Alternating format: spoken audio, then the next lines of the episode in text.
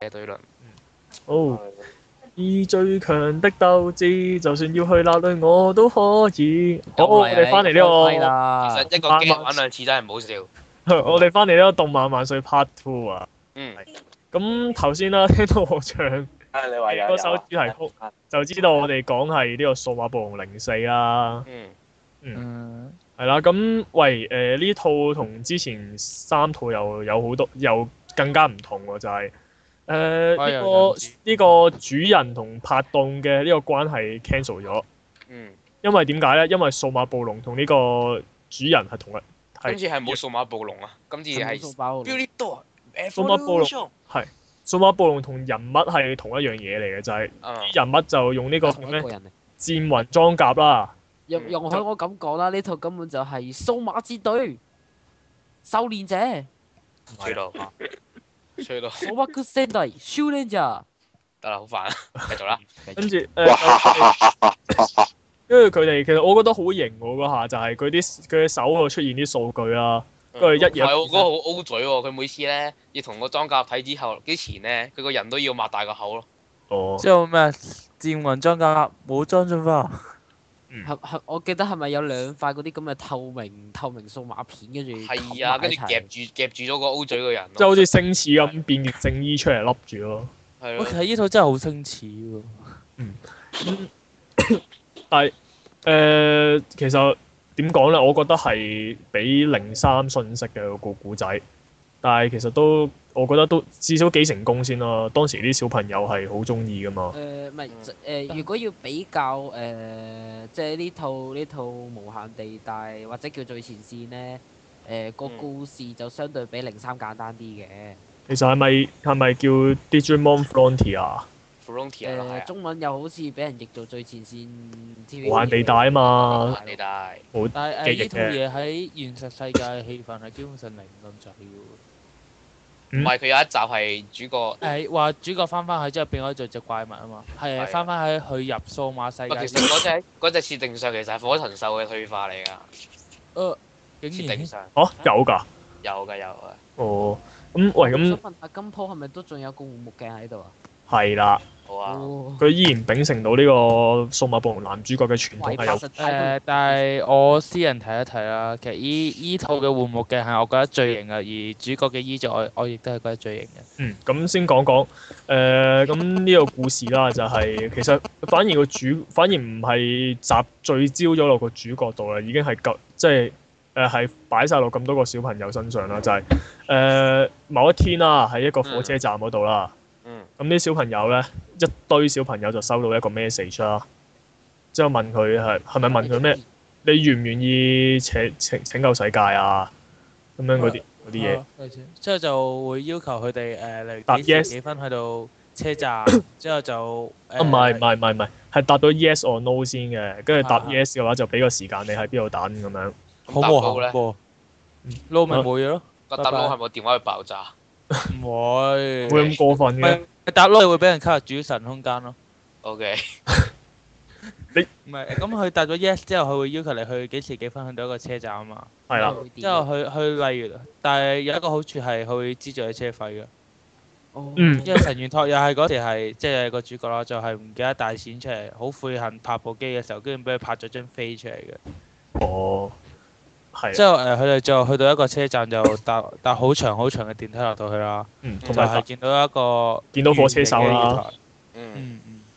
係啦，咁跟住我哋乘上呢個火車手，咁結果就俾人困， 就咁困咗去數碼世界。哦，唔係，其我實覺咧，得我想係我比較想問佢搭火車度咧，係成班人搭佢去嚇佢點樣決定究竟邊一架車啲叻仔先係拯救？因為佢唔後尾唔合資格嗰啲係原車收翻走佢哋噶嘛，咁佢點樣點樣？可能嗰陣誒誒已經呃誒，唔係係佢嗰時搭車嘅時候咧，誒咁誒有其中四個角色，即係阿神元托也、阿阿柴山純平同埋阿死啦嗰個叫咩啊？輝爾，阿有樹同埋阿全咧係搭同一架車噶嘛，嗯咁佢哋誒中途啊輝爾係就經另過一外段輝係爾係輝爾係另外一架車㗎。係係去另一架車嘅輝爾，繼即係續呃誒咁嗰時就進進入咗一個類似隧道嘅地方啦。嗯就架車係係咁震晒，係震低晒佢哋噶。誒、而嗰時阿托日係嗰一剎那係見到佢哋其他同伴係出現咗佢哋人形數誒、戰雲裝甲嘅狀態出現咗噶。哦，然之後佢哋部手機又變咗做部部啊哦，即係總之總之好慘係，啊！冇咁啊，冇部手機 啊，同埋我覺得完全喂最後係一個變詐翻騙嚟嘅咯，係 咯，係昆你入去數部碼世 iPhone 界， Four 就咁變咗部值百值幾百蚊嘅一部咁嘅掃龍機。本來部機幾千蚊嘅，用 iPhone 喂已經變咗部應該機完全可能係哦我部 iPhone 唔係啊佢哋戰鬥嘅目的，可能係揾翻嗰個遊戲嗰部嘅 iPhone 當事人啊。叫佢玩改翻我部 iPhone iPhone Four 俾我。係咯，變咗部機又玩唔到憤怒了。係咯，結果個主角就憤怒了啦。係啦，繼續咁啦跟住結果結果就係整翻佢佢哋幾五個啊嘛，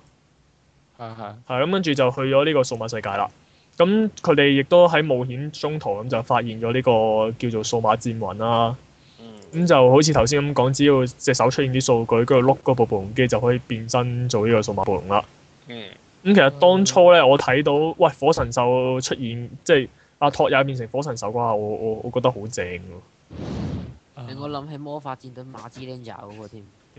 因為小因為小朋友嗰陣好中意變身英雄嗰啲，咁而家突然間數碼暴龍滿足咗我呢個慾望啊，都係嘅。我覺得超級開心嘅。係，嗯，跟住不過打其實我就其實我咁多個角色，我係中意輝兒多啲。佢係唯一一個用光速劍嘅人嚟嘅。嗯光速劍係啊，佢有而且佢最怕係做野狼狼獸同埋銀狼獸，同同埋埋咁值得一提係阿生講先啦。佢但係其實反而有樣嘢就係呢五個小朋友就誒啲、性格好似冇冇乜冇冇咁突出啦，已經即係變咗係一個整體咁樣咯。路人戰隊。我覺得其實誒佢咁啲唔會嘅，性啊格都係例如抄翻另一多啲咯。啊嗰個死皮仔阿純平啦，就係咪用雷屬性嗰個啊？係係啊係啊係成日讀過先嗰個啊嘛，就好鬼中意阿阿小泉啊嘛，之後就係咁獻殷勤啦嘛。嗯，即係個阿小全係成個大小姐咁啦，難唔聽係喎，啲呢講度有個個有個個啊笑點咧，係誒，即係嗰個呃誒，俾我睇下先等下啊，嗰個木村啊唔係拓哉太田太田信平，對唔住對唔住，太田信平咧咪咪呢 個呢一個用雷屬性嘅，但係佢係自己係驚哦雷喎，即係一聽到一聽到雷響就喺度暗耳仔啊，咁即係代表佢對雷呢樣嘢好敏感咯。係咯喺度，但我好中意，我好中意雷嗰個人形嘅喎，嗰、個叫咩有電電光獸啊，最有型係佢喎，我覺得係係咯，好型，好大大隻咁樣，好好但係雷 powerful 光就變咗架坦克車喎，獸型就唔型咯，獸型唔似獸咯。係啦，咁跟住就嚇啊小全 啊依我依個女仔俾我嘅感覺好特殊咯，因為佢咁賣十係幾感覺四上係好成熟嘅感覺，因為佢係一個日本意大利嘅留學生啦，咁就係而佢喺最終一節之前係同阿輝一輝唔係輝二同埋阿拓嘢講過就話你係贏咗嗰個，譬如我同你哋拍一日拖咯。哇！哦，好大就膽係結果結果誒、呃主角中途俾人打暈嘅夢入邊係真係同佢拍緊拖嘅，嗯拍一日嘅雖然。誒係繼續唔係，仲有咧，佢佢變身成呢個仙女獸之後咧，嗯啊我就最記得佢有次就揾佢嗰個好可愛嘅團部，就撞落嗰啲嗰個敵人度，跟住個敵人嗰隻對眼就變咗心心咯。呃誒、唉其繼續實呢個毒氣嚟，呢個係近距離放毒氣嘅攻擊手段嚟啊嘅。係啊，我哋講翻正題啦，係啊誒哦咁跟住就講埋最細嘅一個細路啦，冰見有樹，係。或者中意可以叫做高石武嘅再細嘅，但係我覺得雪人獸好得意喎，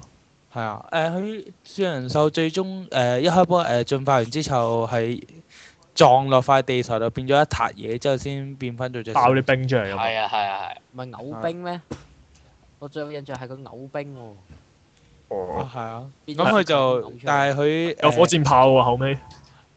係啊，之後不過佢嘅獸型係佢嘅取得方法好特殊噶嘛，嗯，係部話部暴龍機俾個數碼精靈拎走咗，係之後個數碼精靈就拆開咗佢，就存咗一個遊戲嘅獎品入去啊嘛，係唔小心呃咗落去。之後就進化咗啦做一隻大雪人啦。係咁值得一提就係呢只叫巴薩獸嘅以誒個英文名咧，係同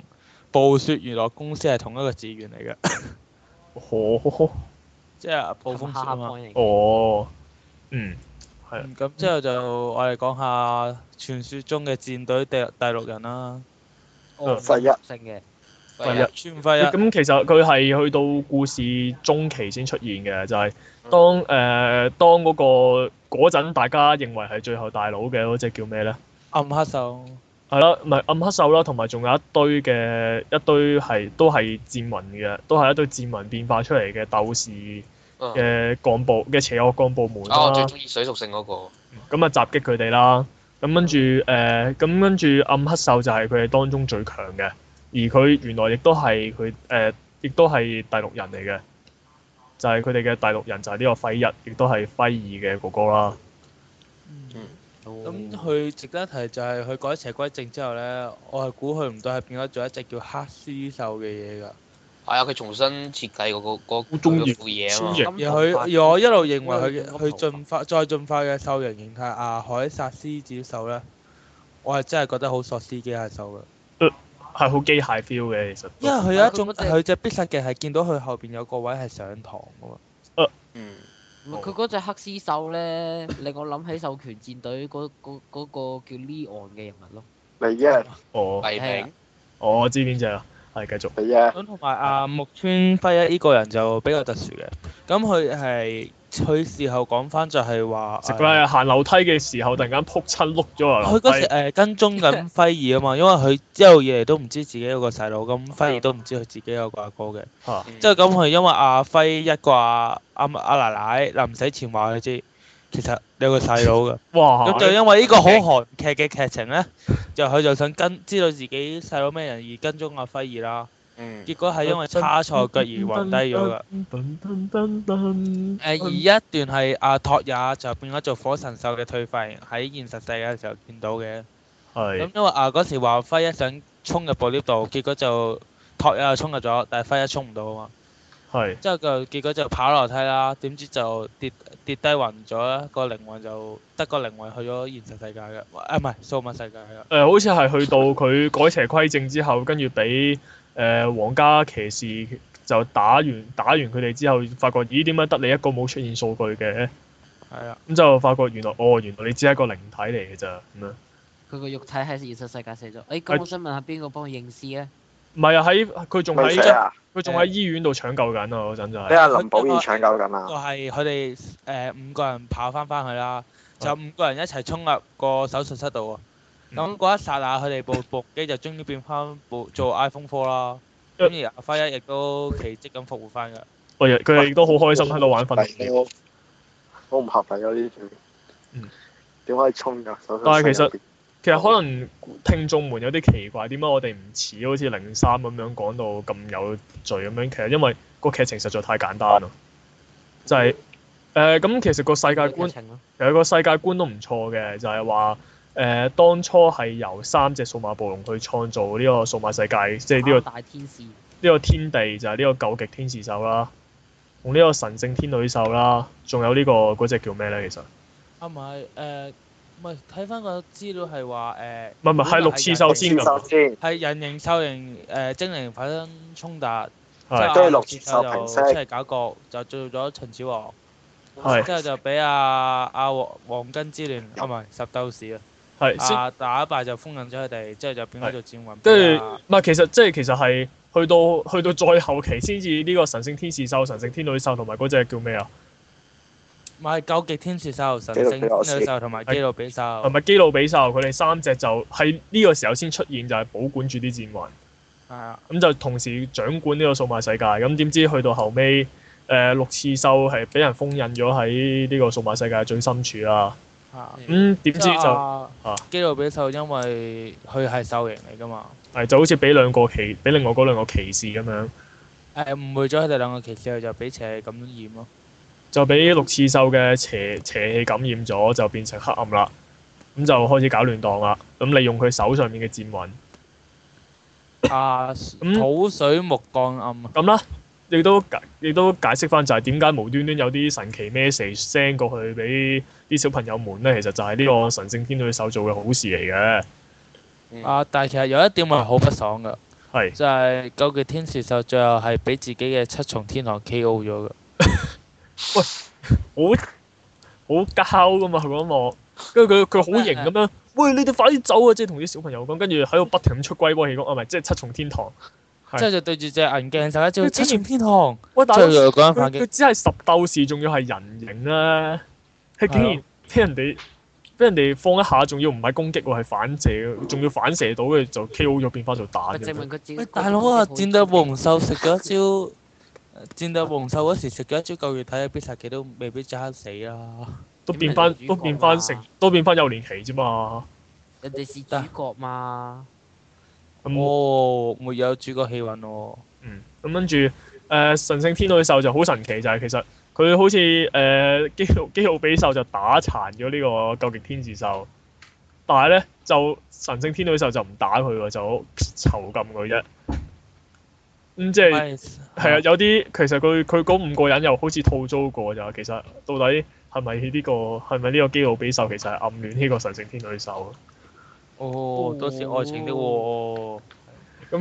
跟住啦，誒、總咁總之啦，呢、個神聖天女獸咁就發覺誒、數碼世界再咁落去會毀滅啦。咁於是就揾呢、個揾啲喺現實世界度發出求救信號。嗯咁結果就點知就淨係揾到呢班小朋友啫。嗯，嗯，其實你哋對到兩隻波歌手點睇？啊你哋波歌手同埋隻嗰啲咩？咩啊？呢本萬人圖搞嘅神話精靈係叫咩名啊？誒、嗯，波歌手唔記得啦，唔記得啦。嗰兩隻嘢哦套租型，哦。哦好 hea 啊咯。誒嗰兩隻係負責途中不停咁吐槽啫嘛，同埋做講解咯。同埋負責照顧呢個巴達手，嗯，即即係究竟天使手嗰隻蛋，係啦，咁嗯跟住去到後尾啦，咁佢哋淨化咗呢個基奧比獸啦，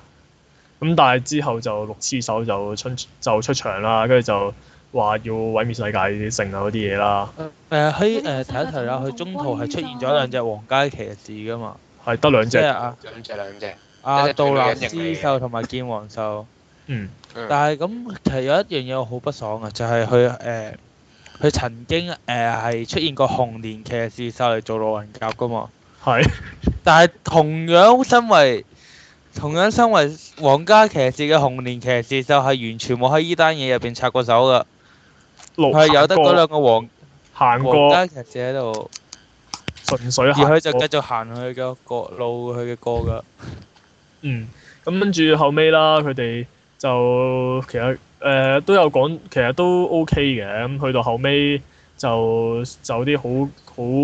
即係好小朋友會期待啲劇情就話誒佢哋修復之後修復翻晒所有戰民噶嘛。嗯咁跟住啦就話原來只要集齊十鬥士嘅力量咧就可以打低呢個六士獸噶啦。啊就講到有一集就呢兩個皇家騎士啦，咁其實佢哋誒呢個托也同輝爾啦合晒，即係每人每人六個戰民，跟住就進化咗嗰兩隻叫咩名其實叫咩海部？薩布龍獸一隻就啊叫做海薩暴龍獸，一隻叫海薩加甲加魯魯海獸。甲加魯老獸咁，其實變咗之後其實都係唔夠打嘅。點解跟住就話誒、突然間嗰啲戰嗰啲戰魂咧，即係個原本係基奧比獸 keep 住嘅嗰啲壞人嘅戰魂咧，就變翻晒出嚟，咁跟住同大家一齊合體攻擊，咁就打走咗佢兩隻嘢。咁跟住誒就嗰段係話喺初始獸啊嘛，初始之陣，係啦，之後話啲智雲就無啦啦飛晒出嚟，入咗隻佢哋本來嘅蛋度，就變咗做誒嗯人形嘅時候圍圍住班細路啊嘛，之後就係啦冇事咯。咁跟住最尾就打走咗佢，咁跟住就明白到啊，原來誒、呃原來其實即係唔同嘅種族其實都係可以互相幫助啊，咁類似嘅咁樣啦，就係、講人實誒手有一段我好不爽嘅就係只海甲加魯獸嘅戰鬥力。佢幾乎每次進化完之後咧，就係射兩射就甩晒啲格，得翻個呃拳打腳踢咁 對住人。啊咁咪勁似 O O 裏邊嗰隻肥仔機咯，不啊停啊爆格，嗯係啦對，比之後，我反而中意佢哋中途嗰種融合進化。即係誒淨係呢個人人形同獸形嗯即係嘅，人獸交嗰個啦。哇你好踩界啊可樂，嗯 O K，係繼續啊人啲教係繼續係啦，個嚇咁跟住去到後尾啦，咁誒其咁跟住去到後尾啦就。誒、去到六次手嗰度啦，咁跟住佢哋就合合晒咁多個人嘅力量，就變成呢個金剛武神獸啦。我仲要佢變而成佢有碌一炮段好聖鬥士嘅對白就係、當阿金剛武神獸係威係勢咁進化完之後，就即刻俾阿六字手兜巴升咗嘢。嗯之後而當六字手想重施故技嘅時候，就講俾只金剛。同一招唔同一招都唔會有效啊噶。冇錯啦。嗰一係跟住剎我出咗個天馬流星下一句就係天馬流星拳啦。咁跟住誒最其實金剛武神獸其實我覺得個樣麻麻地嘅，誒，佢就人哦係哋本貨你助衰之男，手梗有個助衰之男樣㗎啦。哦 OK，不過最後金剛武神獸係玩五人大合體噶嘛。嗯係啊就不過誒其實佢合體落拍咧，佢係係六次手變翻做條龍咧，想飛去人類世界。其實因為之前零三就喺人類世界打過好多次，好期待條龍即係又會飛翻去人類世界再打多次嘅，因為之前飛唔到嘅。嗯啊誒，哇！其實個六次獸嘅本體係嗰嗰隻大怪物嘅手入邊嗰個黑波嚟嘅啫嘛。之係後就打低咗誒六次手嗰隻大嘢啦。之後嗰個黑波入邊就成隻風咁我樣哋一講嘢緊飛嗰出隻嚟。大怪物咧，係咪綠色一個波，跟住串嚟串去？唔係好似紫色㗎，主要係紫色㗎。之係後就係好多隻手拎住一個黑色嘅球體㗎。哎好嗯之後核突啊嗰個六次獸嘅本體就喺個球體度飛咗出嚟，一嘢就兜心口插穿咗只金剛無神手。嗯嗰一剎那我心諗，好嘢，仲有得睇，繼續飛飛去人類世界繼續打。點知嗰、個誒喺呢個時候就有一個好驚訝嘅事情咧，就係係佢哋分體做十鬥士，即係十鬥士就拎住把劍做一個重複嘅揮劈動作，結果就俾人十刃斬嗯咗。咁就好哇！慘佢嘅，俾人嗰段真係好似係衝去人類世界打，又喺晒人哋啲電視度發晒發晒預告，咁講到好似真係人類世界打，跟住飛唔到啊！六十六嗯咁，但係誒、最尾亦都解救咗啦，解救和平，咁啲小朋友都好開心咁翻去啦。唔係，但係我有一點好不爽喎，對呢個結局啊就係誒有好多不爽喎話結局嘅時候我覺得考 Bush 我真 係。係係個結局話誒、呃因為誒、呃三大天使就退化翻到成長期，所以誒、呃十國戰魂裝甲會暫時睇住個數碼世界啦。係咁就好開心咁，十國戰魂裝甲就同班細路揮走啦。嗰一剎那我心諗，你有意識嘅點解唔一開波就出嚟打？ 你要同班細路玩融合，仲要變成邪，呃仲要做反派嚟打佢哋。誒講故唔好但係你博自古己，係有能力去出去打嘅咯。 聽故唔好博古啦。講完，唉其實啦，其實聽到我哋咁講，其實聽眾都可能覺得哇個故仔都幾寒喎，其實同埋係好好普通啦。其實啲角色又冇乜特別，其實點解會咁受歡迎？其實係比零三受歡迎嘅喎。嗰個變身系統嘅創新啩？同埋誒，我覺得啲戰鬥係有啲成日都通，一般嚟講都係做得好力，做得我好中意認真。佢個，我好中意佢打爆啲怪嗰個 ending。搞笑呢個。好搞笑啊！佢 ending，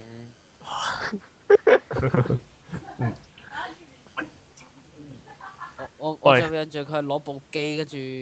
伸咗條巴谷咁嘅邊帶，跟住就講咗好講咗句好有型嘅對白，咁就跟跟住就綁死咗只怪咯。哦，但係我話咩誒，即係咩污穢嘅靈魂就依家等我哋淨化你啦。係之後就咩被被黑暗所污污染嘅邪惡靈魂，就由我嚟將你淨化啦咁樣。Digital 嗯 scan，跟住就將佢吸收咗啦。係啊！呢一段我覺得好型㗎，呢個動作。嗯，不過呃係啊誒，即係係真係好好好一啲神聖使者嘅感覺嚟噶嘛。淨化啊嘛，係啦，但係其實有冇人留意過嗰啲數據就有咩作為咧？冇㗎，只不過係清，只不過係淨化啫嘛，將佢哋將嗰啲邪惡嘅數據掃走其。實誒啱一開始嘅時候咧，我曾經我曾經好興奮咁以為佢會突然間有一集唔夠打，之後就放啲數據出嚟，就變成數碼手幫佢打啦。充滿小精靈咁啊！唔知唔係佢部機都係咁樣噶嘛。誒，嗰部機個遊戲就就係咁樣咯，但係動畫度完全冇做過咯。嗯，但係而家新導遊嗰套合體金剛，哦係零六，嗰套勇者王嚟㗎。我唔想再講啦哦不。過其實入主線之後好好睇㗎啦。唉，呢套我哋想成日數碼暴龍喎。我哋遲啲先講啦。嗯咁係啦，等佢完咗先啦。孖啊，叉同埋我佢。補充我補充一點就係主角係有進化㗎，佢前佢前兩集進化咗一次啊嘅，即係有正常嘅進化嘅，唔有係精單合神體啊進嘅。化嘅，最一進就進，好似話求其睇你係嘛？唔知啊，唔記得咗啦。係咁。高考細佬。係啊，進化成奧喂米喂喂喂，加講翻先，講翻先，零四零四啊。咁誒同埋其實嗰啲個誒即係至少十鬥士嗰啲樣就好型啦，同埋佢哋歐射型啲嘅，我覺得。啲打又啲打又打得靚，打又打得靚仔啊！嗯即係當時嘅小朋友就唔會咁留意劇情咁，其實只要靚型、靚仔同埋好強、好勁、好勁嘅必殺技就夠㗎啦嘛。咁、其實某程度上就已經滿足咗晒滿足晒小朋友所有嘅需要啦，嗯滿足佢三個願望型仔好睇，係唔係同埋型仔必殺技覺得呢啲世界好型好睇，係啦，就係咁啦。啊，嗯嗯，係啦，咁喂，不如再用多少咁零食，其實好似好簡短咁樣，但係其實事實上真係冇好少好簡短啊，整個就是很普通的故事嘛。啊，咁我仲我記得零四好深刻一樣嘢啊，係係食物方面。咩啊？我就係佢食物方面咯，我記得佢有一集係一大班人食個蘋果，然之後有唔同味道噶嘛，哦，好哦搞笑啊嗰、個。咁因因為而家相比起睇嗰套 Cross War，淨係得啲，淨係得啲多天龍仔花生食，餅淨係得啲花生食，但係咧嗰套嘢裏邊就有啲蘋果，仲即係要有咖喱味、炸雞味咁樣。咪多姿多彩啲嘅，有啲唔同嘅食物見過嘅，係咯，係咁誒，同埋呢度呢度零三就食係呢個基爾手包，同埋唔似零三啊嘛，佢呢度咧係啲數碼世界咧係真係似好似人類嘅文明咁樣咧，係要食飯㗎，係有特別嘅特色。同埋有火車啊嘅。係，同埋係搭通晒成個數碼世界，好犀唔係利。啊，即係我想講，我想吐槽隻火車獸咧。係啊隻火車手，我記得好似誒唔知識要講最載佢哋去玫瑰嗰個唔知乜嘢度咧，係跟住為咗為咗載佢壯烈犧牲咗嘅。係但當當以為當以為隻嘢就嚟死嘅時候咧，點知佢翻生喎？進化咗啊嘛，係啊。係啊。跟住跟住好似好似俾班俾班主角們孖叉佢咯，你先仲要你死咗嚇呃彎女，跟住就跟住就好好歡樂咁載咗佢去佢哋去玫瑰嗰度啦。嗯嗯，喂誒、不如依家用多少少時間講下啲劇場版啦。好啊，但係其實誒、比起零一零二啦，咁零二雖然我上次就鬧得好好勁啊啦，但係其實即係啲劇場版係做到誒好、大件事咁樣噶嘛。嗯。但係相比之下，反而零三零四就信息好多啦。唔係零三又㗎。睇下零三有兩套劇場版啦，咁我係哋不如講咗頭嗰套先啦。係咁頭嗰套咧通常就嗰套係啊阿阿啟人就去揾佢表哥去遠行啦，就呢段就好好無聊嘅，唔咪鬼理佢啦。咁就阿李健良同阿劉基咧就喺自己嘅地方度咧就發現咗誒、呃多密咗數碼獸獸出現啦。係咁而喺係咪你係咪誒講緊石獅獸嗰一套啊？係石獅頭嗰套？係你繼續啊，繼續。嗯咁而喺誒、呃、鄉下嘅啟人咧，就係咪見到嗰只 boss 嘅人類形態？係 之後就搞一大場出嚟，就最後就入咗去一個類似海底嘅地方打啦。咁而呢一套係最後就係去到完全體就係完全體之後就佢哋三隻就其實因為變咗咗一個係咪同我記得好似呢度劇場版推出嘅時候咧，佢哋嘅劇情係未去到完全睇噶嘛，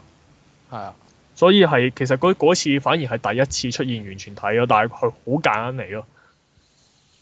即係真但連係佢哋完全體係最終必殺嘅係三位一體三色光線嗰啲。 戰隊因為我對佢嘅印象係變咗做三粒水晶之後飛埋一齊撞過去咯。嗯但係其實嗰套就我覺得嗯好唔知點咯，不嗰過套不冇失睇過啦，咩？嗰套冇睇過咩嚟㗎？係因為嗰套唔出名噶嘛。誒、首先嗰隻石獅獸又樣衰。啊，同埋誒佢個劇情唔好奇好奇怪嘅，即係無端端就話有啲病毒就腐蝕咗落去嗰個咩養寵物嗰、個嗰、個，即係好似他媽哥池嗰啲係電腦養嘅，不過嗰啲哦嗰啲 game 嗰度咁跟住就利用啲他媽哥池控制人心啊又成咁樣，跟住佢哋就走入去就就最尾佢哋實體化啦，嗯，咁跟住就啲男主角男主角男女主角們就去搞掂搞掂呢件事啦，咁就係咁樣咯。嗯，你人最得一提係嗰套嘢係有就奧米加獸嘅喎。啊係，突然突然出現咁，即係突然出現幫佢哋手咁樣，哦，我只係路過嘅數碼暴龍咁樣，跟住就消失咗。嗯，咁誒、呃但係相比之下咧，其實之第二套我覺得好啲嘅喎，《好啲咯。啊係一個叫暴走特急》嗯嗯咁就係講話火車獸就突然間衝過嚟人類世界啦。咁跟住就誒、呃就唔知唔知佢做乜嘢啦，跟住就喺度喺度衝嚟衝去咁樣，跟住發覺跟住啲政府嘅政府機關就發覺原來啦，佢不停咁喺度兜圈咧，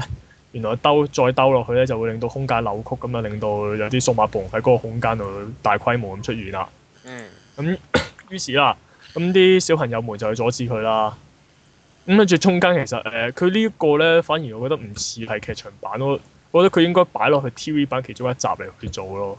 唔係，喂，其實嗰套劇場版個時間點有啲怪，因為嗰套劇場版度咧，阿李健良個妹咧就已經有誒隻黑大野獸，但係根據翻個事件咧，應該啊小春誒拎到隻黑大野獸就應該即刻打定力爆噶啦嘛，嗯咁佢、應該呢個時間點咧，應該似係成個 TV 版之後多啲要睇落去。算啦，其實我覺得好難深究，因為佢真係誒、你好難幫佢呃個合理嘅時間，呃落去一個合理嘅時間線嗰度呢個劇場版。我當係我就當係 TV 版嘅某一個時間點上面嘅一個小品就算數啦。哦，係啦，咁跟住誒，其實我反而覺得呢套咧預期咧話咩好好大件事啊，即係睇到好似好多好勁嘅打鬥嗰啲，反而少咯。但係你見到佢啲人物之間嗰啲關係咧，嗯，如果你有睇 TV 版留意佢哋嘅關係，你會會心微笑咯。即係譬如呢個劉基同呢個啟人嘅關係好曖昧噶嘛。即係譬如咧，佢哋明明咧喺個喺上咗火車手嗰度好煩惱咁樣，哇點算點整令佢咁點知誒呃阿、啟人就不停喺度抄話題就喂誒、呃我哋幫你搞咗個生日會喎，你真係唔嚟啊咁樣，做咩搞埋啲咁多餘嘅嘢？咪話咗唔使咯咁樣嗰啲。跟住我我唔仲仲要嚟我屋企搞好麻煩啊咁樣嗰啲嘢啦。真係極度曖昧啊！咁跟住仲有仲要咧，一開始咧，其實佢哋未撞到火車走之前咧，阿、劉基係喺電話度鬧阿啟仁嘅，你做咩送花嚟嘅？叫咗你唔使送咯，咁樣嗰啲。其實佢哋之前 TV 版嗯，我記得誒 TV 版誒劉基第一劉基第一次揾啊，唔係啟人第一次揾劉基嘅時候咧，佢第一句就話：我我我之前發夢見過你㗎。之嗯後之後劉基就好酷咁話：做咩啊？你想溝我啊？喂，唔好用唔好用呢個咁粗俗嘅字眼啊。追求哦，你在怕我怎嗎？麼了？你想追求我嗎？如想追求偶嗎？係繼續係咧，係啦，咁同埋就係呢個黑呢、個黑大耳獸同呢個大耳獸啦，就呢個李健，呃因為阿李健良同佢個妹突然間調轉咗兩隻嘢，咁就進化唔到，好苦惱咁樣啦。嗯，跟住就見到呢、個誒、跟住誒仲有呢、個嗰啲嗰個守衛獸就好似高達咁喺度飛嚟飛去啦。 跟住呢個海天使獸係幫手清下啲卒啊，咁樣嗰啲都幾都睇呢啲就幾過癮嘅。咁但係其實嗰啲打鬥就冇乜，因為嗰隻嗰個大佬都嗰、個所謂大佬都係一隻好流嘅嘢嚟啫嘛，寄生獸，仲要係成成熟期添。啊哈，佢只不過係因為佢 call 咗啲馬出，call 咗啲佢啲 friend 出嚟咁樣，跟住就合鬥好大隻咁樣，最尾咪俾紅蓮騎士手真紅蓮形態嘢搞掂咯。嗯，嗯 Yes，係啦，冇啦，就係咁啦。嗯，其實係啦，呢套嘢做我反而覺得似係一個小品多過係一個劇場版咯，冇咗劇場版嗰種逼力咯。即係冇冇搞到好大件事啊。嗯我覺得其實可以視為大結局誒、即係啟人，即係見到嗰個數碼通道之後發生嘅。佢哋嘅生活啊嘛，即係再重遇之後嘅生活。即係係啦即係其實其實可以打因翻為嘅係見到啊啊啊啊傳説中的神獸師又突然間飛咗出嚟噶嘛，最尾先。秋生你好似好似無面超人咁突然間走出嚟。嗯跟住佢勁型喎，佢即係裁決獸，我覺得係好似無面超人嘅喎。頭先睇啊㗎 W。嗯，係，跟住又有又有頸巾啦，係啦，哦有啊 m a f 啦，嗰、支個歌 嚟嘅喎，又有緊身衫啦，支歌又有呢個拉打劇啦。 嗯嗯，嗯不如我哋飛去下一套啦喂。嗯，咁好啦，零四劇場版啦。咁誒算嗰得一套套又話古代數碼暴龍啊，嗯，啊，古代暴龍獸與古代加魯魯獸。就話我喺誒呃嗯我就故知事道呢中兩途隻咋嗰套嘢，喺故事中途阿輝兒同阿托嗯也鬧交嘅時候，就突然間撞咗上個島嗰度噶嘛。迷惘之島。嗯咁喂喂喂，唔好意思啊，誒咁跟住誒係其實話佢哋係 TV 版入面其中一件事，反而呢度就銜接到啦。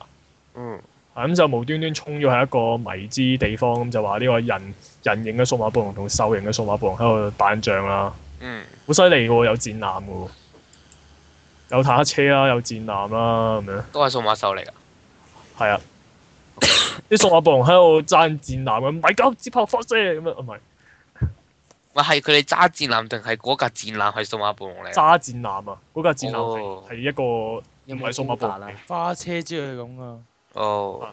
咁跟住佢就講佢哋點樣去調和嗰個紛爭咁樣啦，咁跟住最尾發覺原來呢個人形嘅數碼暴龍嘅首領同呢個獸形嘅數碼暴龍嘅首領咧係同一條友嚟嘅，哦，就係佢屎忽痕咁樣想搞起啲紛爭，咁就想令到嗰只咩古代紅彩獸復活，咁就搞破壞咁樣。其實我當初以為係阿托日同輝爾進化做古代部門，係啊古代家，咁因為係佢兩個嘅戰魂嚟噶嘛，嗯，即係點知佢出殘 影咯，就係出個殘影好型咁抌兩招，最攞命係古代加魯獸係喎，佢走飛兩把上刀去兩把刀飛完，之後就等阿古代王獸一夜火焰噴射，咁就完咗啦。係嗯，啊咪死得勁，即係誒點講咧，即係誒、呃我覺得都好啲嘅，即係起碼佢好似做到好大件事咁樣。嚇，即係嗰兩隻唔係進化就變殘影，但係就係出呢兩隻㗎。係啊，即係無端端有個殘影走出嚟，咁跟住就啊，咁點解唔出埋十鬥士古代版啊？呃唔知喎、誒，係總之唔知發生咩事。就因為佢哋一個係人哋，一個一個係獸形啊嘛，我仲想講古代木馬獸超偶型已經演出，但係我想講咧，就係佢呢套嘢啦，咁、好啲嘅，其實佢好似做到好大鑊咁，點知到頭來就係、結果我哋期最期待嗰樣嘢，佢咁樣交貨嘅時候，咪減晒分咯。嗯，即係大家古來本來諗住咦，古代暴龍獸與古代加魯獸，其實係咪即係講啲古代嘅嗰啲融合咗嘅嗰啲數碼暴龍喺度喺度嘅大戰咧咁樣？咁本來期待呢個咩㗎嘛，古代彩虹獸啊，即係嗰啲咩古代羚羊獸啊，嗯嗰，啲走出嚟大家大混戰咁樣應該會好精彩。點知到最後淨係出兩隻，仲要係殘影嚟嘅，唉咁算數話啦，好難好難去幫你落台咯，實在係啊係啦。好，咁我哋咁喂誒，咁、大概就係咁樣啦。咁今集係咪應該咁我哋係我哋會唔會講零？我哋會唔會講零五同埋 Cross Wars 啊誒、呃我覺得呢兩套可以擺埋一齊講嘅，我就等， ？O K，即係等啊零阿零先咯五呃零六完整結束啫咯。好啦，咁。但係我想講啦，我預計我諗開嗰一集嘅時候，我哋主持們應該會鬧大交，因為我覺得零五同零六係垃圾嚟嘅。加一加呢一個就係八八達達嗰邊嘅，一個就係八達通公嗯唔司係嘅出色我哋我哋要活動相信三條路嘅功力，因為 Cross War 都未完嘅，可能 Cross 後 War 係邊三條六寫，唉，可能佢後邊就好好睇 Oh 係啦。交高考授，嗯，係。嗯，咁好啦，誒、今集就差唔多啦。咁喂，誒、希望大家聽眾聽完之後可以睇下嘗試接觸翻數碼暴龍啦。其實頭嗰四套其實唔係嗰啲咩好小兒科，好好小兒科啊，或者係俾細路仔睇嗰啲啲不嘅是低能低低能能的動畫咯。係。咯，係啦，係好認真嘅，即係當然靈異唔係啦嚇。係咁好啦，咁咁今集就係咁先啦，嗯咁好啦，拜拜。再見拜拜等你。